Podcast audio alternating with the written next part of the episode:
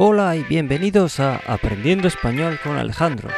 Hoy hablamos de la inteligencia artificial. ¿Qué tal estás? ¿Qué tal estáis? Yo, yo estoy mal. Bueno, no, estoy, estoy bien. ¿Estoy mal o bien? Estoy bien. En realidad estoy bien. Estoy bien. Solo quería decir algo diferente una respuesta diferente. Porque siempre digo que estoy bien. Pero sí, hoy estoy bien de hecho.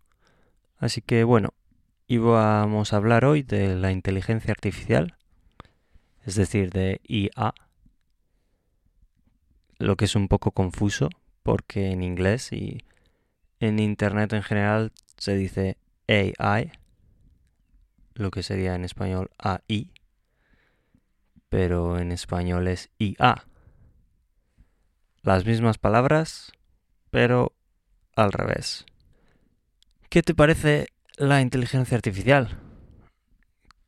¿Has probado a usar la inteligencia artificial? Por ejemplo, con ChatGPT o con otros generadores de imágenes en los que escribes lo que quieres crear y te da unas opciones para crear unas imágenes. Hoy en día es bastante popular el uso de AI y también puedes usarlo para trabajar, para crear, por ejemplo, con ChatGPT para, para prepararte un trabajo o puedes hablar con él para mantener una conversación.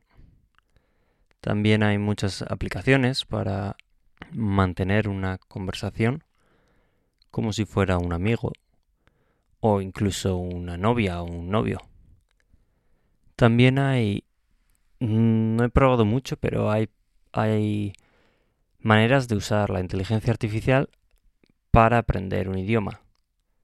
Por ejemplo, puedes ponerle unos plugins a ChatGPT para que hable el idioma que quieres hablar. Le pides que hable en el idioma y luego con unos plugins puedes hacer que lo lea, que hable en voz alta para oír lo que dice, lo que escribe, lo dice también.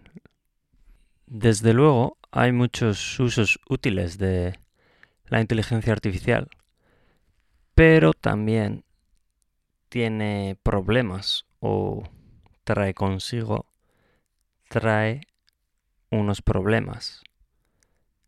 Por ejemplo, quitarle el trabajo a los artistas o a cualquier trabajador que tenga que hacer un trabajo en el que haya que escribir algo o incluso para los jóvenes cuando tienen que hacer un trabajo de clase para hacer trampas, para hacer cheating, para hacer trampas, y no hacer el trabajo ellos, que lo haga la inteligencia artificial. También se habla de la inteligencia artificial tomando el control. Si sigue avanzando, si sigue evolucionando, puede que al final no se pueda parar. Como mencionamos en, en las películas de ciencia ficción en un episodio anterior varios ejemplos de las máquinas tomando el control, como Matrix. También podría ser usada para robar, para hackear, coger de Internet robar por Internet cuentas de, gente o cuentas bancarias, ataques cibernéticos. Tienen muchos usos negativos. Por eso, mejor centrarse en los positivos y hacer uso de los usos positivos como para aprender un idioma y pensar también que hay que tener cuidado con el desarrollo para que no se vaya de las manos, para que no se vaya de las manos. Pero bueno, esa es mi opinión.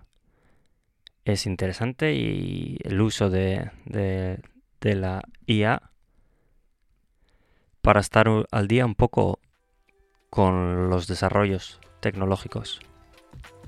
Pero bueno, eso ha sido todo por hoy. Hoy igual ha sido un poco más difícil.